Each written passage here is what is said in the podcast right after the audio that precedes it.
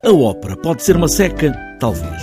Pedro Paté é um rapaz, mas já está enfadado de tanta ópera. É filho de dois cantores de ópera e o rapaz vive dentro de uma ópera que enche os dias todos com uma orquestra lá em casa, sempre com música em fundo, em qualquer tarefa que faça. Tomar banho, ler banda desenhada ou até fazer xixi.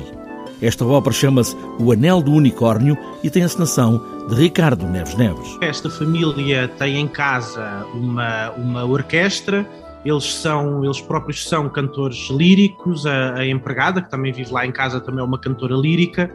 Aquilo que acontece é que este Pedro Paté, esta criança, este pré-adolescente, não gosta nada de música, não gosta nada desta companhia, não gosta desta forma de comunicação a cantar, está completamente farto disto tudo e ainda por cima tem o sonho de ser ilusionista, portanto é, é, é, não, não quer nada de ouvir, quer coisas para ver. A encenação é de Ricardo Neves Neves, o libreto de Ana Lázaro e a música do maestro Martim Sousa Tavares. Criou esta música, esta miniatura de ópera, a pensar em outras, é certo, mas também procurou um som para esta ópera em miniatura? Eu, eu passei para aí um ano a pensar no tipo de sonoridade que ia querer uh, para esta música, porque eu não estou a expressar uh, o meu alter ego de compositor, não é?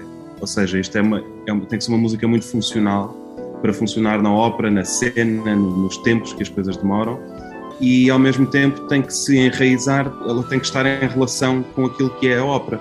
E portanto, por exemplo, os recitativos, que é uma zona onde o texto é mais ágil, também é cantado, mas avança mais rapidamente, tinham de estar lá. Portanto, por estarem lá, nós codificamos logo no século XVIII, porque daí para a frente os recitativos começaram a ser uma coisa menos usada.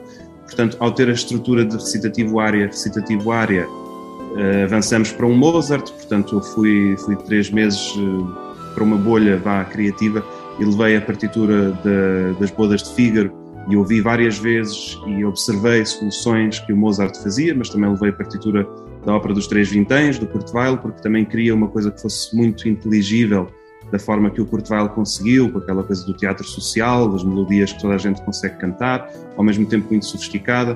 Portanto, eh, digamos que o meu processo foi muito aberto àquilo que existe fora, mas tentando uma coisa original. Pedro Paty, quando for grande, quer ser ilusionista e descobrir o truque mágico que tira aquela cantoria das bocas da sua família apenas com um estalar de dedos.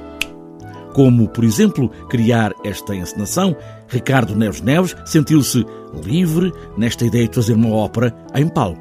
Me apeteceu foi brincar com todo o sentido do humor que tanto o texto como a música têm, portanto, ir atrás disso e, e, colocar na, na cena e irmos depois, o mais longe que, que conseguíssemos, depois sim, fui, fui brincar um bocadinho àqueles clichês todos que, que nós, uh, uh, ou seja, todo, todo, um conjunto de brincadeiras e alguns clichês que, que nós conhecemos existem na, na encenação. Até que um dia o gato de estimação, de Faustina Balão, Don Giovanni Alate, desaparece sem ninguém saber para onde. Ora, exatamente no mesmo dia em que Bellini Belcanto e Faustina Balão celebram as bodas de prata. Afinal, numa ópera tudo pode acontecer e acabou.